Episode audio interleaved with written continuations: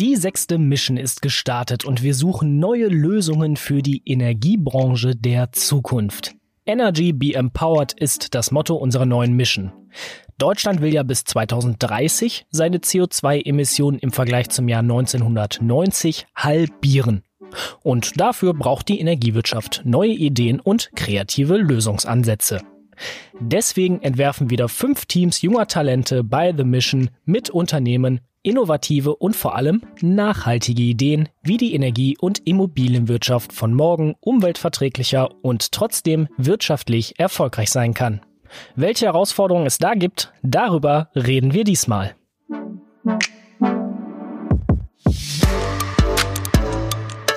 The Mission, der Podcast. Initiative für eine nachhaltige Zukunft. Mein heutiger Gast ist Geschäftsführer eines weltweit tätigen Energiedienstleisters für die Immobilienwirtschaft und private Wohnungseigentümer. Zugeschaltet aus Eschborn bei Frankfurt am Main ist mir Matthias Hartmann, Geschäftsführer von Techem. Ja, hallo miteinander. Matthias, lass uns zu Beginn einmal entweder oder spielen. Ich nenne zwei Begriffe und du musst dich für einen entscheiden. Und vielleicht kommen wir ja im späteren Talk nochmal darauf zurück. Bist du bereit? Ja, sehr gerne. Startup oder Großkonzern? Großkonzern. Top-down oder Bottom-up? Das ist schwierig, beides, aber wenn es eins sein muss, dann sage ich im Moment Top-down. Build, Measure, Learn oder klare Roadmap? Build, Measure, Learn. Smart Home oder Zentralsteuerung? Wir brauchen beides, aber ich sage, wenn schon, Zentralsteuerung. Und zuletzt Energy Sharing oder Energy Saving? Energy Saving. Matthias, die Energiewende ist ja eine der großen Aufgaben aktuell. Wenn du das mal als Energieexperte einordnen müsstest, in welchen Bereichen müssen wir hier ganz dringend als erstes ansetzen? Also es ist auf jeden Fall der weitere Ausbau der erneuerbaren Energien. Ich glaube, das ist eine ganzheitliche Aufgabe für die Gesellschaft. Aber die Energie alleine wird es nicht richten. Deswegen brauchen wir einen vermehrten Einsatz innovativer, vor allem digitaler Technologien, um ein energieeffizientes, gesundes und lebenswertes Wohnen zu schaffen. Und wir dürfen eins ja nie dabei vergessen. Es muss bezahlbar bleiben. Und ich denke, da müssen eine ganze Reihe von politischen Rahmenbedingungen und Anreizen geschaffen werden. Und wir müssen auch auf der technologischen Seite viel gemeinsam bewegen, denn die Digitalisierung bei gleichzeitiger Technologieoffenheit in den Gebäuden, das muss gerade in der Branche echt vorangebracht werden. Wie digital ist denn bisher eure Branche? Die Branche ist im Vergleich zu anderen Branchen lange nicht in der Digitalisierung angekommen. Es gibt wenig Standards, die, sage ich mal, branchenübergreifend vereinbart wurden.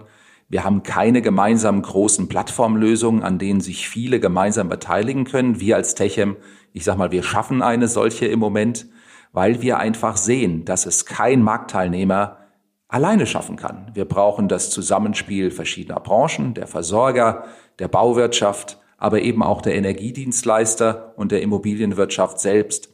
Und hier gilt es viel zu tun, aber wir haben eine enorme, enorme Innovationsgeschwindigkeit im Moment. Das braucht aber auch ein offenes Denken, das braucht andere Innovations- und Kooperationsmodelle und Partnerschaften, die wir heute so in der Form nicht haben. Und ich denke, äh, da müssen alle Player an den Tisch und da braucht es die Offenheit und den Gestaltungswillen, um hier voranzukommen. Offenheit, Gestaltungswillen, alle Player an den Tisch holen und Kooperation. Du hast vorhin bei entweder oder bei der Frage nach Startup oder Großkonzern mit Großkonzern geantwortet. Welche Rolle spielt dieses Zusammenspiel zwischen Startup und Großkonzern und vor allem auch aus Sicht eines Großkonzerns, wofür du dich ja entschieden hast? Ich habe ja wirklich gezuckt bei der Frage. Ich habe in meiner Karriere wirklich, glaube ich, beides gemacht. Ich habe sowohl sage ich mal, im Großkonzernbereich gearbeitet, auch weltweit in Verantwortung. Ich habe auch sehr viel aktiv mit Startups als Business Angel gearbeitet, tue ich übrigens heute noch, so dass ich äh, beide Seiten und beide Facetten in meinem Berufsleben kennen und schätzen gelernt habe. Ich habe die Frage aber im Hinblick auf Großkonzern beantwortet, weil ich der Meinung bin, bei der Größe der Aufgabe und gerade in der Immobilienwirtschaft ist eines ganz wichtig. Wir müssen es skalieren können. Wir brauchen die Großen, damit sie es in der Breite auch durchziehen bei der geringen Zeit, die uns zur Verfügung steht. Wir haben die Situation, dass wir unwahrscheinlich Innovationspower im Moment im PropTech-Bereich sehen. Das unterstützen wir auch unserer Seite von Techem aus. Wir brauchen aber das Zusammenspiel. Wir brauchen die digitale Plattform in den Gebäuden, die wir zum Beispiel als Energiedienstleister zurzeit schaffen. Und wir brauchen dann die Verknüpfung und die Bereitschaft, gemeinsam das zu nutzen, immer im Dreieck zwischen Kunde, zwischen einem Energiedienstleister wie uns und eben dem PropTech. Wir haben über zehn laufende sagen wir, POCs mit dem PropTech-Ökosystem, um gemeinsam Innovationen zu vertesten, aber auch die Frage zu beantworten, wie kriege ich bei der Entscheidungshorizontgeschwindigkeit in diesem Sektor das wirklich in die Breite gezogen? Da können wir helfen und da wollen wir helfen und deswegen machen wir natürlich auch genau diesen Dialog und diese Zusammenarbeit. PropTech, also die digitale Transformation in der Immobilienbranche und auch in der Energiewirtschaft und POC meint ja Proof of Concept. Dann schauen wir doch mal genau auf so einzelne Bereiche. Wie schaffen wir es denn jetzt zum Beispiel, Gebäude stärker in den Blick der Energiewende zu nehmen und vor allem ganzheitlich da zu denken? Das große Problem für Europa, für Deutschland sind Bestandsgebäude, die wir zu Zehntausenden, Hunderttausenden da draußen stehen haben. Und da brauchen wir niedrig investive Lösungen, wo wir im Sinne der Nachrüstung agieren können. Wir denken, dass ein nahezu klimaneutraler Gebäudebestand machbar ist, finanzierbar ist, denn wir brauchen eigentlich nicht immer nur, ich sag mal, sofort die neue Heizung und sofort das neue Dach. Wir brauchen vielmehr ein Zusammenspiel der Technologien und wir müssen erstmal auf Energieeffizienz gehen. Und das war ja auch eine Frage, die ich vorhin beantwortet habe. Es bringt ja nichts, überall regenerative Energie hinzubringen und dann durch falsches Heizverhalten, durch nicht ineinanderspielen der einzelnen technischen Facetten, äh, das dann alles wieder durch äh, das Gebäude und die Gebäudehülle nach draußen zu blasen. Neue Quartiersentwicklung, die wir natürlich auch machen. Dort können wir wirklich mit niedrigst Energie Häusern äh, und Strukturen arbeiten. Da ist die Technologie ready, da können wir auch die neuen Technologien viel einfacher reinbekommen. Ich greife mal das Stichwort Wohnen im Quartier auf. Wie kann denn ein CO2-optimierter und technischer Gebäudebetrieb dann in optimaler Weise aussehen? Deutschland hat in den letzten zehn Jahren gedämmt äh, wie die Weltmeister. Der Effekt dieser Maßnahme in Summe ist fast nicht sichtbar. Dämmung alleine wird es nicht tun. Die Wärmewende wird im Keller gewonnen. Wir brauchen einen Mix aus grüner Energieversorgung und da spielt das Quartier eine große Rolle. Denn immer mehr Energiekonzepte können wir für ein Quartier, und das ist dann wieder der Sharing Point, dass wir das zusammenbringen. Das brauchen wir aber in einem gesamten Datenökosystem. Und da sind wir mittendrin. Wir bringen die Informationen über Wärme und Warmwasser aus den Wohnungen zusammen mit dem Keller. Wir legen einen digitalen Leitstand drüber, sodass wir auch kontinuierlich niedrig investiv Energieeffizienz sicherstellen müssen. Messen schafft Bewusstsein.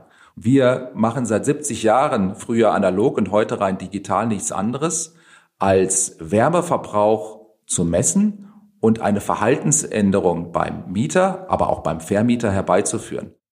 Ich greife jetzt nochmal auf unsere Entweder-Oder-Session vom Beginn des Podcasts zurück. Da hast du nämlich auf die Frage Build, Measure, Learn oder klare Roadmap mit Build, Measure, Learn geantwortet. Bei deiner Antwort, die du gerade gegeben hast, klang Build, Measure, Learn auch so ein bisschen durch. Ja, ich glaube, das ist auch der Ansatz. Wir, wir reden ja hier auch wirklich über die Tatsache, dass wir vieles Neues auch gemeinsam ausprobieren müssen. Die Lösungen sind partikular in Teilbereichen da. Wir brauchen aber Innovationsschübe, um gemeinsam herauszubekommen, wie kriegen wir es in die Skalierung rein, was funktioniert wirklich. Und deswegen ist Build, Measure, Learn natürlich der richtige Ansatz, denn in gemeinsamen Projekten nehmen wir uns die Sprints vor, wir entwickeln die Lösung, wir adaptieren sie, aber dann geht's auch ehrlich gesagt nicht ohne den, den anderen, den anderen Pegelausschlag, nämlich klare Planung und klare Roadmap zu haben. Die Politik gibt uns ja eine klare Roadmap vor. Der Gebäudebestand muss in den nächsten Jahren radikal saniert werden. Da ist viel, viel Druck drin im Regulationsprozess durch die Politik, in der Fragestellung, wo kriegen wir die Ressourcen her und wie kriegen wir kostengünstige Lösungen, um das auch entsprechend schaffen zu können. Jeder Einzelne ist ja Teil der Energiewende und wir sehen ja auch mittlerweile ein steigendes Klima- und Umweltbewusstsein bei vielen Menschen. Was kann denn jetzt jeder Einzelne und jede Einzelne von uns im Bereich Wohnen tun, um nachhaltiger zu sein? Die meisten Mieter wissen heute nicht, was ihr CO2-Footprint durch Wärme und Warmwasser im, in der Wohnung ist. So eine durchschnittliche 70 Quadratmeter Wohnung in Deutschland emittiert im Jahr etwa um die zweieinhalb Tonnen CO2 aus Warmwasser und aus Wärme, also Heizung alleine. Dazu kommt nochmal ungefähr eine Tonne bis anderthalb Tonnen aus Strom. Über dieses Thema haben wir kein Bewusstsein. Stand heute wird im Sinne des Energieverbrauchs in der Wohnung einmal im Jahr gemessen. Das kommt dann irgendwann später über die Abrechnung, Nebenkostenabrechnung des Vermieters. Hier haben wir jetzt eine große Veränderung vor uns und die ist gut. Wir werden in Zukunft auch getrieben durch die Regulierung mehrfach im Jahr messen, kontinuierlicher messen. Dieses Messen schafft Bewusstsein. Erst wenn ich weiß, wo mein Verbrauchspunkt ist, bin ich in der Lage zu agieren. Ähm, heute sind 80 Prozent der in den Mehrfamilienhäusern verbauten Heizungssysteme überdimensioniert. 80 Prozent laufen viel zu hoch eingestellt das Jahr über durch. 30 Prozent laufen Sommer wie Winter unverändert auf der gleichen Heizungskurve durch. Da sind Potenziale drin. Ein digitales Heizungsmonitoring, wie es die EU schon heute fordert, ist in Deutschland nicht umgesetzt. Das wäre eine sehr gute Lösung, um die ersten zehn Prozent des Verbrauchs schon mal runterzubekommen. Die anderen Facetten und Maßnahmen müssen natürlich dann darauf aufbauen. Also ich fasse zusammen einmal Awareness schaffen, aber es braucht vor allem auch Rahmenbedingungen. Und da würde ich jetzt einfach mal von entweder oder deinen Aspekt top-down in den Ring werfen. Ja, ich glaube tatsächlich, ohne ein Freund generell der Regulierung zu sein, dass wir hier regulierend eingreifen müssen und aber auch können. Deutschland ist im Vergleich zu manchen Ländern hinterher, in anderen Bereichen durchaus aber auch voran. Wenn es zum Beispiel um das Messen geht, äh, waren wir Vorreiter. Ähm, wenn es aber zum Beispiel um den Rollout des Smart Meter Gateways geht, da sind wir weit hinterher. Das hängt auch an der Regulierung. Die Regulierung macht Gutes an verschiedenen Stellen. Sie denkt aber zu klein. Und hier fehlt die Vernetzung. Beispielsweise haben wir heute die Situation, dass zum Beispiel ein Energy Contracting, wo wir beispielsweise Heizungssysteme für die Immobilienwirtschaft planen, betreiben, das ist heute schlechter gestellt. Es gibt überhaupt keinen Grund dafür. Das ist ein regulatorischer Aspekt, wo wir einfach Hürden haben. Die gilt es zu beseitigen. Ich nenne ein zweites Beispiel. Die neue Heizkostenverordnung, ohne ins Detail hier gehen zu wollen, äh, geht noch im Datenschutz über die Datenschutzgrundverordnung hinaus. Wir dürfen eigentlich heute die notwendigen, zur Optimierung notwendigen Heizungsdaten, die vollkommen anonymisierte Sachdaten sind, nicht in der Form nutzen, um Energieverbräuche im Unternehmen runterzubekommen. Hier stehen wir uns in der Regulierung selber im Weg und hier brauchst du den ganzheitlichen Blick, damit wir mit Innovationskraft auch neue Geschäftsmodelle eben zum Beispiel gemeinsam mit PropTechs in den Immobilien auch umsetzen können. Jetzt hast du gerade schon eure beiden Hauptgeschäftsfelder angesprochen, Energy Services und Energy Contracting. Dann musst du natürlich jetzt auch ein wenig konkreter werden. Was macht Techem hier, um nachhaltiger zu sein, aber auch neue, vielleicht auch digitale Lösungen hervorzubringen? Es ist tatsächlich so, dass wir uns dem Thema ganzheitlich in den letzten anderthalb Jahren gewidmet haben. Wir haben gerade aktuell unseren ersten ESG-Nachhaltigkeitsreport als Techem auf den Weg gebracht und hier haben wir sehr konkrete Ziele, aber auch Maßnahmen definiert. Wir gehen eigentlich die gesamte Digitalisierung des Quartiers an. Unser Trend geht ganz klar dazu, dass wir nicht mehr, sage ich mal, nur die Wärme messen, sondern der Trend geht dahin, dass wir gemeinsam mit unseren Kunden Lösungen erarbeiten, um ein, ich sag mal, fast energieautarkes Quartier zu entwickeln. Da arbeiten wir sehr intensiv mit der Energieversorgerseite zusammen, mit Stadtwerken. Da arbeiten wir aber auch mehr und mehr mit den Projektentwicklern zusammen, weil die natürlich vor einer gewaltigen Komplexitätsaufgabe stehen. Wir meinen das ernst, deswegen haben wir uns konkrete Ziele gegeben. Unser ESG-Report ist für uns da die Leitlinie und das wird uns die nächsten Jahre begleiten. Wir werden jedes Jahr den Update geben, wo wir denn stehen und ob wir diese Ziele auch wirklich umsetzen. Ziel bei der Mission ist ja, dass junge Talente mit einem vielleicht ja unvoreingenommenen Blick zusammen mit euch oder anderen Unternehmen neue Ideen für die Energiewirtschaft von morgen entwickeln. Warum seid ihr jetzt als Techem Teil von The Mission und vor allem, was erhofft ihr euch jetzt aus der Zusammenarbeit bei der sechsten Mission? Das ist wirklich geben und nehmen. Und hier geht es um Öffnung. Wir haben die Standards offengelegt, wir haben Datenschnittstellen offengelegt, damit wir gemeinsam mit dem Ökosystem, mit der PropTech-Szene Lösungen erarbeiten können. Natürlich wollen wir auch unseren Beitrag ein Stück weit leisten und uns im Geschäftsmodell auch schützen. Aber wir öffnen uns da an dieser Stelle und ich glaube, wir sind einer der ersten in der Branche, der das so aktiv tut.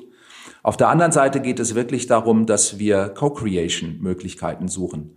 Wir wissen viel, aber wie das manchmal so ist, wenn du 10, 20, 30 Jahre in einem Thema arbeitest, dann hast du einen Blick auf die Welt und wir brauchen gemeinsames Überlegen, gemeinsames gegenseitiges Challengen, um zu sagen, gibt es da nicht auch andere Wege? Gibt es da einfachere Wege? Unsere Branche, ich glaube, das kann man sagen, ist nicht immer die serviceorientierteste. Da arbeiten wir sehr stark dran, wie können wir es für den Kunden einfacher machen.